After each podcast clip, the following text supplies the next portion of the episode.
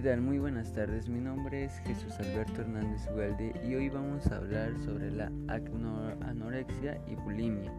Para esto nos vamos a pasar de la película Touch Bone, que es protagonizada por Ellen Collins, la artista em, principal en esa película.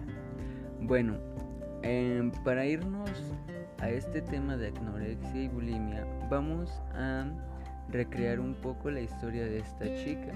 Esta chica e, es una chica anoréxica, la cual ha estado o ha pasado por varios tratamientos y hospitalizaciones. Bueno, esta chica se encuentra a un doctor muy exitoso que quiere ayudarla en verdad, que quiere apoyarla en su tratamiento para su curación de estas dos enfermedades. Entonces ella mm, decide ir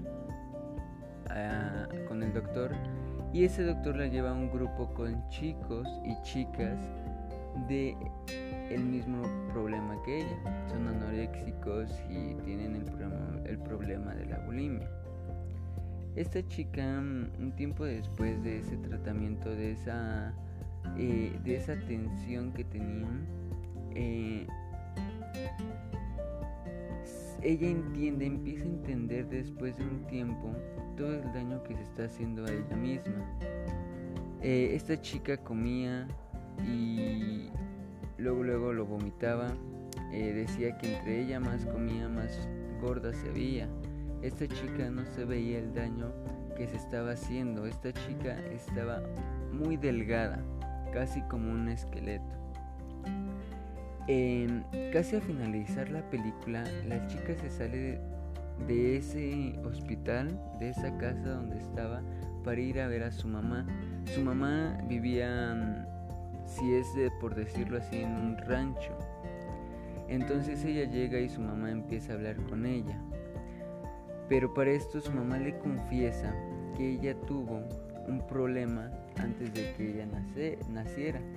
Y ese fue la depresión postparto de cuando ella nació.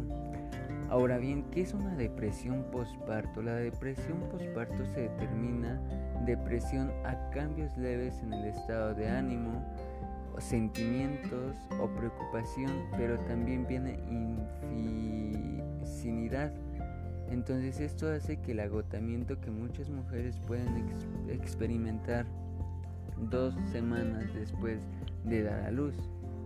Entonces esta chica empezó a entender el daño que se estaba haciendo a sí misma.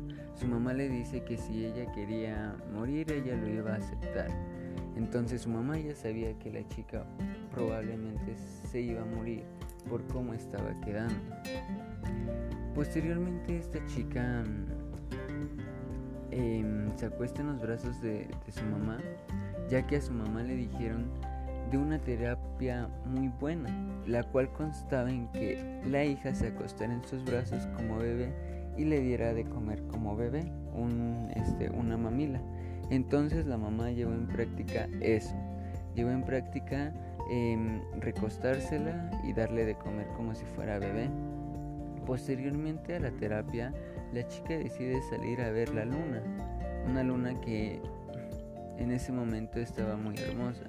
Se quedó dormida ahí, sí, afuera de, en el campo se puede decir.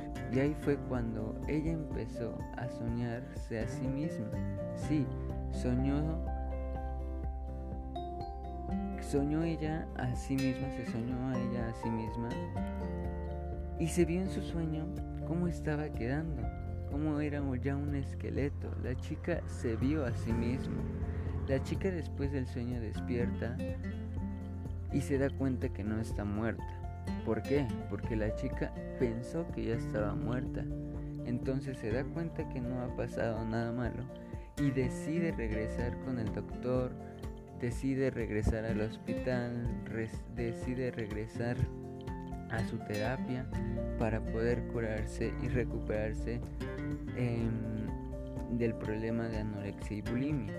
Ahora bien, basándonos en esta película que para mí es buena y si ustedes quieren la pueden encontrar en Netflix este, y puedan entender mejor este tema y si tienen algún familiar, eh, algún amigo o amiga que tenga este tipo de problema, ayúdenla. En verdad es muy feo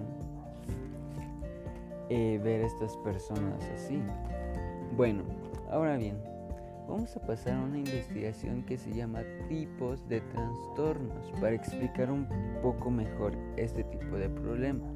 Esta chica sufría de anorexia y de bulimia al mismo tiempo. Entonces esta chica era una anoréxica compulsiva, ya que es donde se constan episodios de descontrol alimenticio. En la bulimia, esta chica también es una chica con bulimia avanzada, ya que los pacientes recurren exclusivamente al acceso de actividad física o ayunos prolongados. ¿Qué queremos decir esto? Que estos chicos hacen mucho ejercicio para verse y tratar de verse delgada, lo cual también someten eh, alimentos, suspenden desayunos, comida o cenas, depende de cómo ellas se sientan. Estos trastornos tienen otro nombre que va de la mano con TANE este trastorno le podemos decir que es diagnosticado o reservado para aquellos pacientes que presentan una TCA, que significa trastorno de la conducta alimenticia, que incluye el trastorno por atragones común en los obesos, este trastorno opuesto a la anorexia, este también hay uno que se llama otorexia, donde la persona consume alimentos que considera saludables. Pamarexia, dietas perdeterminadas. Entonces, si todo esto lo juntamos, es una fuerte forma y una fuerte enfermedad que te puede llevar a la muerte si no mm, la controlas y si no tienes un tratamiento antes de que sea muy tarde. Entonces, las enfermedades son muy malas. El concepto de una enfermedad es que son compulsivas eh, y en muchas oportunidades son riesgo de la vida a la persona afectada. Un trastorno de la alimentación se caracteriza por análisis en los ámbitos alimenticios que pueden implicar tanto ingestiva de alimentos insuficiente o excesiva, afectando a la salud física y emocional del individuo, lo que le estaba pasando a la chica. Era una chica compulsiva que ya estaba afectando su salud mental, su salud física, su salud emocional, a ella y sobre todo a las personas que la rodean. Entonces, Creo que esta película, si nosotros la vemos, deja una gran reflexión, no tan solo para las personas que sufren ese trastorno, sino para todas aquellas que se sienten mal o para aquellas personas que tal vez tienen sobrepeso y puedan entender que también es mal. Entonces yo recomiendo ver esta película para entender un poco más el tema y si te quedas con dudas investigar sobre estos tipos de trastornos y las consecuencias que puede haber en un tiempo prolongado. Así que espero que te haya gustado, te haya servido esta pequeña plática y nos vemos en un próximo podcast.